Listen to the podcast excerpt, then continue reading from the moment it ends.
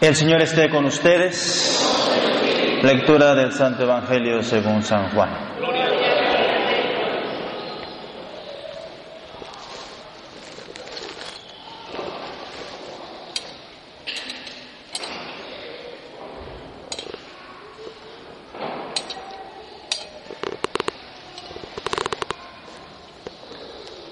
En aquel tiempo Jesús dijo a los fariseos, yo les aseguro que el que no entra por la puerta del redil de las ovejas, sino que salta por otro lado, es un ladrón, un bandido.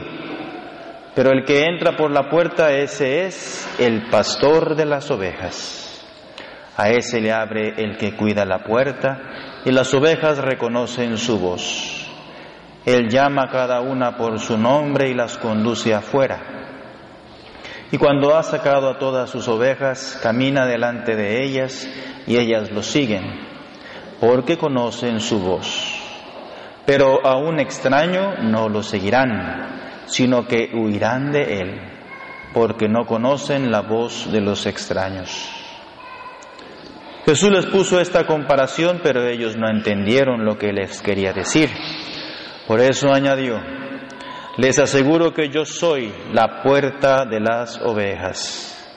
Todos los que han venido antes que yo son ladrones y bandidos, pero mis ovejas no los han escuchado. Yo soy la puerta.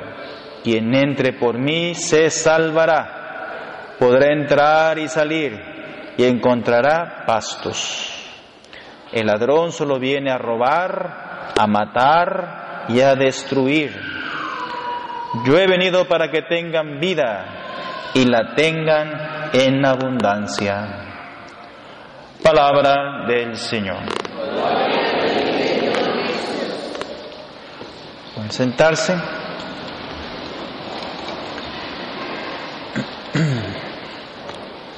Celebramos este día del buen buen pastor. Hoy les voy a hablar un poquito de algo diferente, porque siempre les hablo de lo mismo, ¿verdad? El lobo y el, ¿cómo se dice? Y, el pastor, ¿verdad? Que cuida las ovejas para que no se las coma él. No. ¿El lobo quién es? ¿Quién? El enemigo de Dios, ¿verdad? Jesús, el buen pastor. Que cuida que el diablito no se coma como eso ya lo saben ustedes muy de memoria. ¿eh? En los últimos cinco años he estado hablando de esto. Voy a tener que cambiarle un poquito el casete. ¿eh? Voy a hablar un poquito de mi vocación. ¿Por qué me hice sacerdote? Ah, porque día de las vocaciones, ¿verdad? ¿Eh? Que es el Padre, cayó del cielo el Padre. Y aquí llegó a Jonker sembrado ahí en una mata ahí el padre. No. Para estar aquí yo delante de ustedes hubo muchas lágrimas, mucho dinero que pagar el seminario. Mm. Ustedes ni un penny me dieron para pagar mi seminario. Mm, me dieron nada. Ya están comiendo nomás el fruto de mis sudores y del trabajo de mi formación. Ni un lápiz me dieron. Libros, menos. Bueno, entonces, ¿por qué? ¿Cómo se hace? ¿Cómo nace un sacerdote? Sabemos ya que Jesús llama a sus apóstoles. Vocación significa un llamado. Ven y sígueme. Jesús llama niños, niñas, jóvenes, a seguir. Pero también importan mucho los padres de los niños, la familia. Porque si los padres practican la fe, son piadosos, son fieles a Dios, Dios los bendice con una vocación.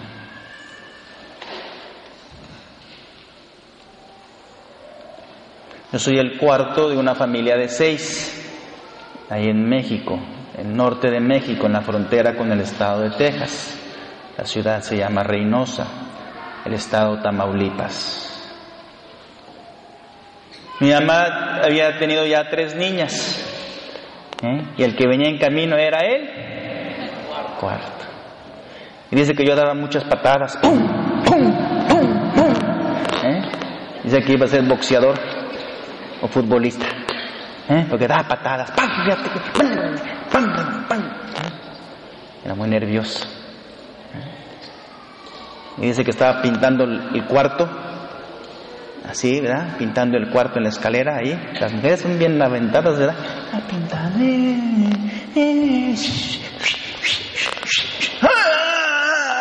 ¡Ay, mi tripa!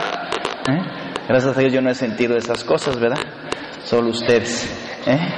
Pues sí, las madres, ¿verdad? ¿Eh? Sintió un dolor. ¡Ah!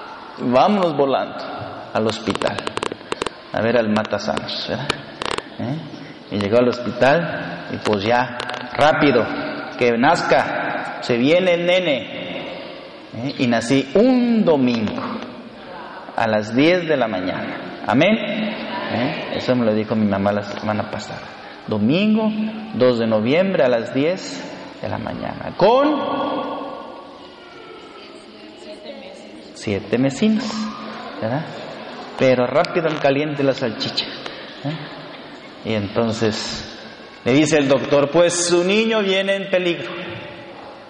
Tiene que rezar porque pues respira con dificultad y, aquellos años y pues no la cosa está muy avanzada. Mi mamá sale fuera del patio del hospital a llorar, como ustedes mujeres, llorar y llorar, ¿verdad? Señor, dale la vida a mi hijo, que viva, déjalo vivir. Es hombre, el primer hombre. Mamá, tengo pura niña. Deja al machito vivir, déjalo. Ahí tuvo llori, llori, llori, llori. Y dice, si vive, se va a llamar José. ¿Eh? No Julio, José. ¿eh? José Julio, no, José. ¿eh? ¿Eh? José se va a llamar. Si me lo vives, si se logra, José es su nombre. Y bueno, pasó el tiempo. Y así fue. Se logró el nene, creció todo. El niño era bien travieso, bien travieso que era. Madre. ¿Eh? Una vez mi mamá me compró un triciclo. Tenía así como nueve años y chiquito. Esos que están las, la llanta grande y las dos atrás. Que hacía así, ¿verdad? Y le, yo me subía así sentadito y le se va con las patotas así, ¿verdad? Si los han visto por ahí en, en las tiendas. Y en una de esas, pues yo agarré calle. Ah, freeway. Ah, ¿qué es esto? Aquí está lo mero bueno. Que me mando.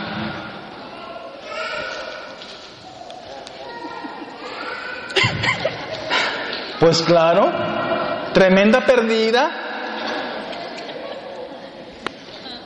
¿Y el niño dónde anda? Pues el niño anda.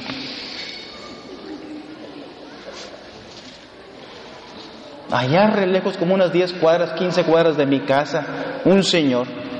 ¿Quién eres? No, pues aquí estoy perdido. ¿Dónde vives? Pues quién sabe, pues por allá. Ándale, súbete al troque para llevarte. Dice que el Señor en la camioneta me llevó hasta mi casa. Amén. Ángeles de Dios.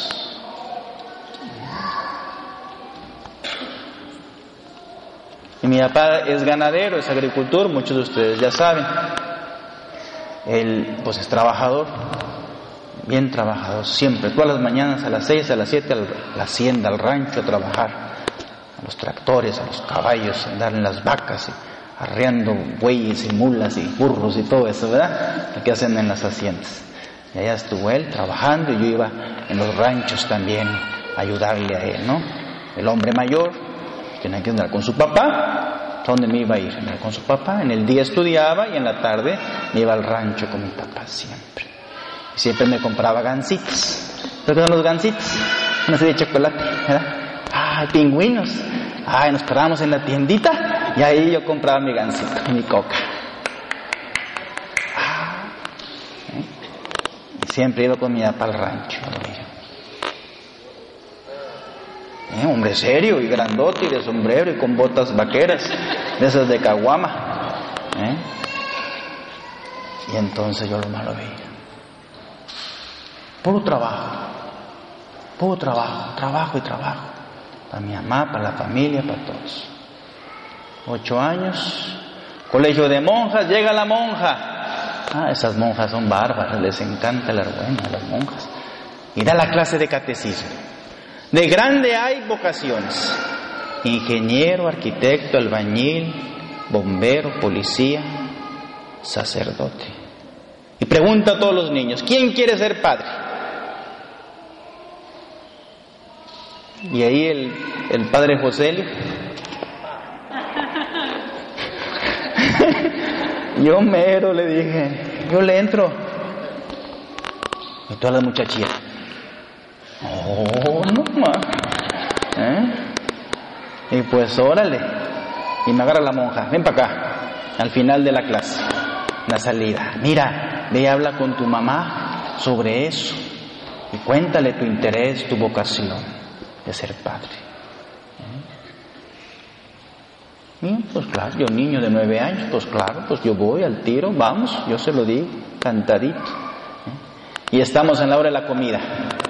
Mi papá siempre a mi izquierda y yo a su derecha, hombre mayor. Mi papá está comiendo. Bastante chile, bastante chile, bastante chile. Jalapeño, cosa, tortilla.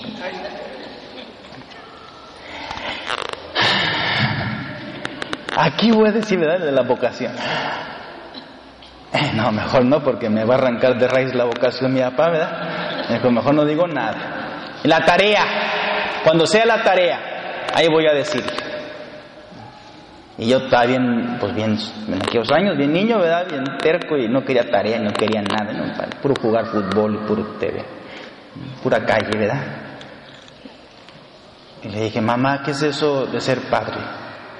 Yo quiero ser padre, con ocho años. Ya recuerdo su rostro, se puso blanca, pálida casi. ¿Cómo que quieres ser padre? ¿Quién te dijo eso? ¿De dónde sacaste eso? Pues la monja en la escuela ahí dijo que quiere ser padre. Mira, eso que tú estás pensando es como una semillita chiquita, que hay que cuidar, hay que proteger, tú tienes que rezar, estudiar mucho prepararte. Si es la voluntad de Dios, serás así fue. Pasaron el tiempo, pasaron los años, pasó la adolescencia, novia por allá, novia por acá, ¿verdad?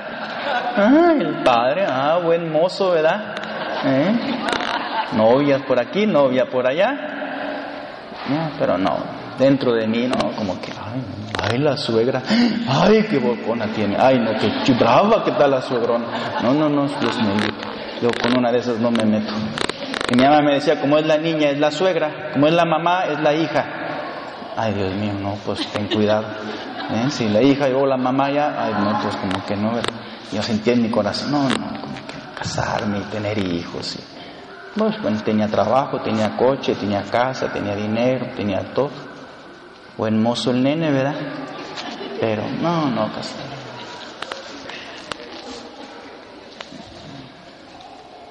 Ya pasó el tiempo, pasaron los años, la adolescencia, y ahí me invitan a la jornada año 1987, 17 años. Vamos a las jornadas. ¿Qué es eso? Retiro de jóvenes como cursillo, pero para jóvenes. Vamos, hay muchachas, hay niñas, niñas, ahí.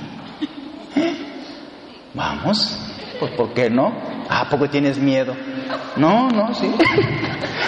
Retiro de cuatro días en silencio niños y niñas, encerrados, como cursillo, ¿verdad? Pues va, yo voy, pues papas, vamos al cursillo. Y ahí fue donde el Señor me tumbó de él el caballo, que iba yo. Me acuerdo mi primer choque. Tenía una camioneta Dodge, esas Dodge. Mira que no me gustan las Dodge. ¿verdad? Iba con otro amigo, compa. ¡Pum!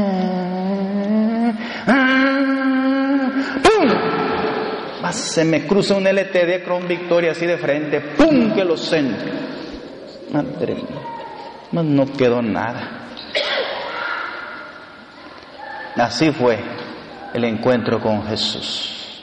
Me tumbó del caballo en ese retiro de jóvenes. Cuatro días, mucha oración, me confesé y ahí fue el cambio de mi vida. Fue Él, Él llamado. Ay, ¿a poco? Pues a poco no. Junio de 1987, viernes del Sagrado Corazón, cuatro de la tarde. Y ahí entonces, eso fue lo que me cambió la vida y seguí participando del grupo de jóvenes. En el día eh, ayudaba en los ranchos con mi papá, en la noche estudiaba.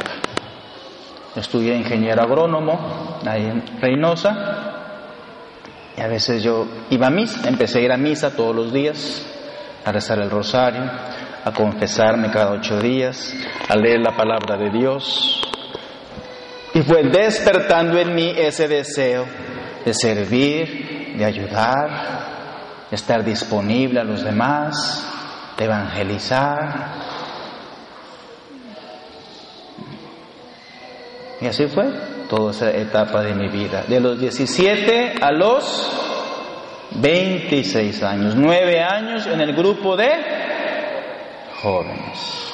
Y el Señor fue guardando, protegiendo mi corazón. Porque si no, aquel enemigo infernal me hubiera dado unas revolcadas ahí, ¿eh? para perder el deseo de ser padre. En el día trabajaba, en la noche estudiaba. Y recuerdo una vez en una iglesia, San Antonio de Padova, estaba afuera, me acuerdo que yo le decía Jesús, pues ¿por qué no me voy ahora? Como Pedro, ¿verdad? Yo quiero seguirte, ¿por qué estoy aquí estudiando? Y me dice la voz, lo que yo hago, tú no lo entiendes ahora, lo entenderás más tarde.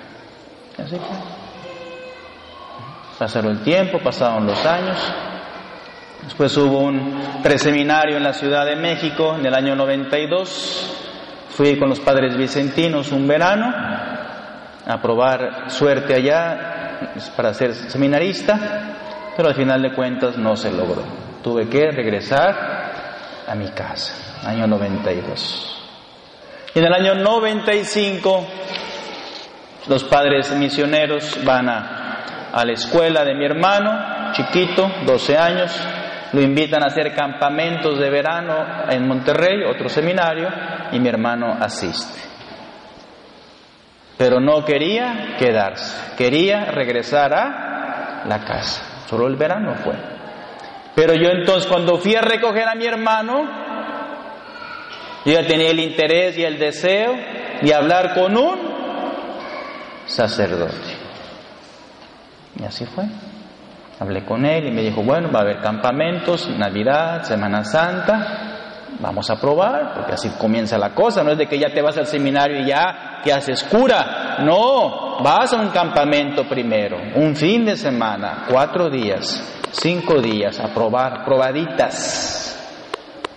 Y uno ahí pues, pues ve como es la comida, ¿verdad? Que lo que hacen, que se hace en el seminario, pues se reza, se lee la palabra de Dios, tienen adoración al Santísimo, hacen deporte, se come bien, se duerme bien, hay paz, hay silencio, hay fraternidad, comunidad entre los demás seminaristas. Y me gustó. Entonces en el diciembre del 95 fui al primer campamento, Semana Santa del 96 fue el segundo campamento y después ya el verano de dos meses, en el año 96 fui al campamento de verano de dos meses para probar, para testear si era lo mío. Y así fue. Mi hermano se regresó a la casa y yo entré al seminario, porque yo ya había pedido una entrevista con el padre vocacionero.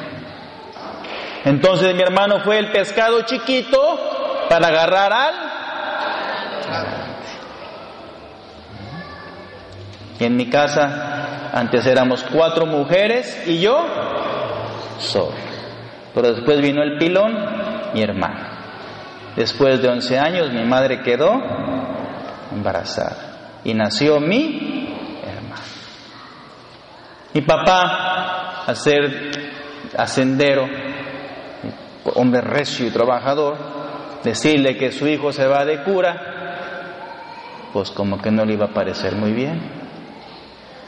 Y al inicio pues fue muy duro, me acuerdo que Dios bendijo unos años de mucha cosecha, mucha lluvia, lluvia, lluvia bastante. Unos años, unos elotones así, mira, grandes los mazorcones. Y lluvia, lluvia, bastante comida para las vacas, toneladas de maíz, toneladas de sol. Dios bendecía, bendecía esos años. Y Dios lo fue preparando para que yo pudiera entrar al seminario. Y así fue.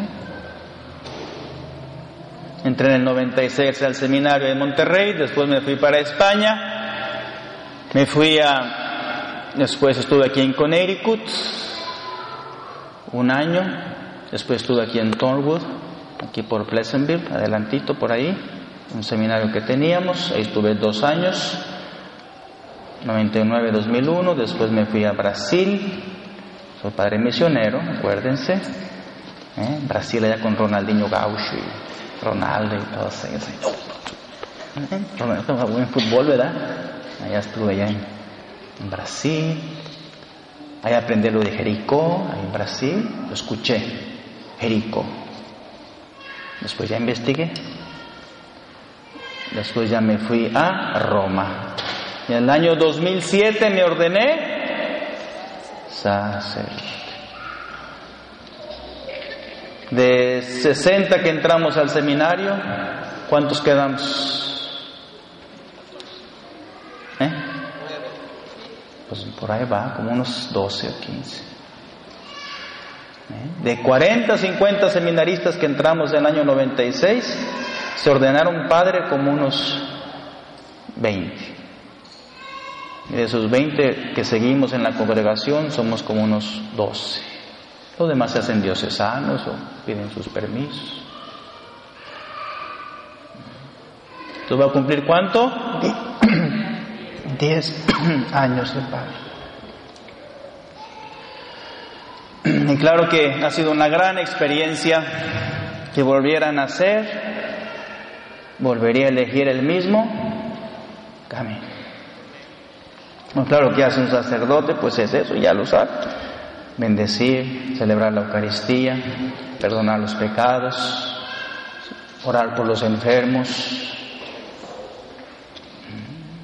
Y así fue como el Señor nos va llevando poco a poco, ¿verdad? Brasil, España, México, California, Arizona y Nueva York. ¿Y aquí llevo, cuánto tiempo? Cinco años. Entonces, claro que la vocación sacerdotal, el llamado, es obra de Dios, obra del Espíritu Santo.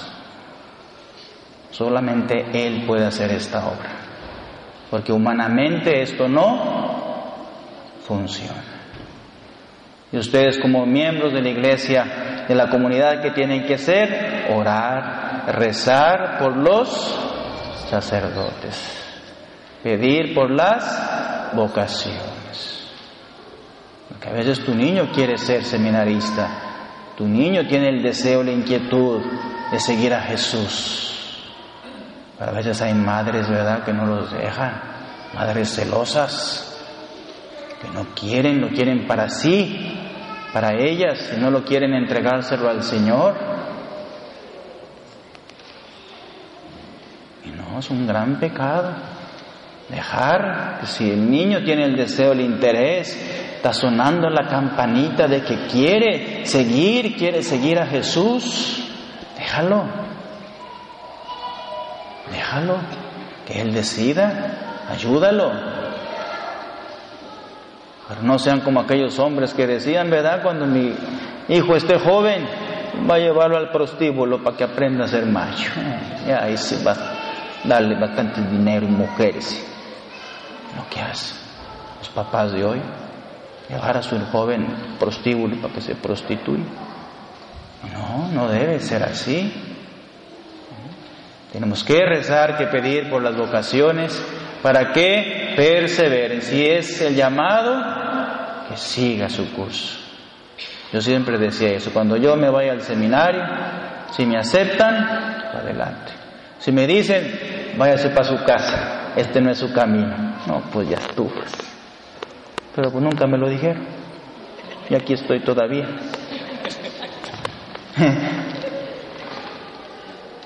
21 años hace que entré al seminario.